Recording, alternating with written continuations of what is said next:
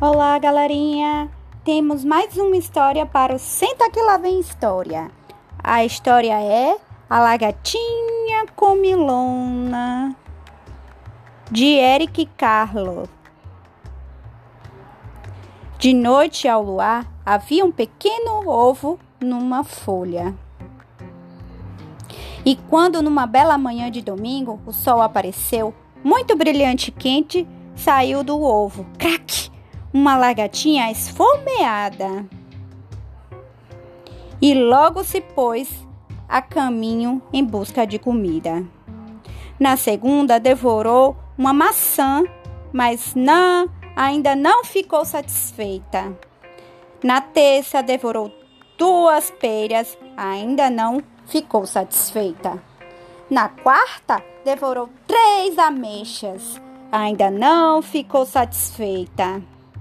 Na quinta, devorou quatro morangos, mas ainda não estava satisfeita. Na sexta, devorou cinco laranjas, mas ainda não ficou satisfeita.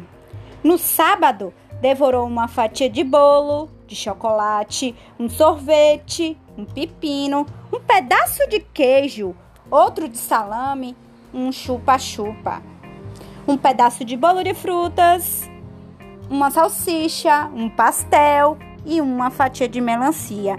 Nessa noite, teve dores de barriga. O dia seguinte era de novo domingo. A lagarta devorou uma folha verde e logo se sentiu muito melhor. Deixará de ter fome. Estava realmente satisfeita e também deixará de ser pequena tinha se tornado grande e gorda. Construiu uma casa apertada, a que se chama casulo, e ficou lá dentro mais de duas semanas. Em seguida, abriu um buraco no casulo, fez força até conseguir sair cá para fora e. Era uma maravilhosa borboleta. Fim da história.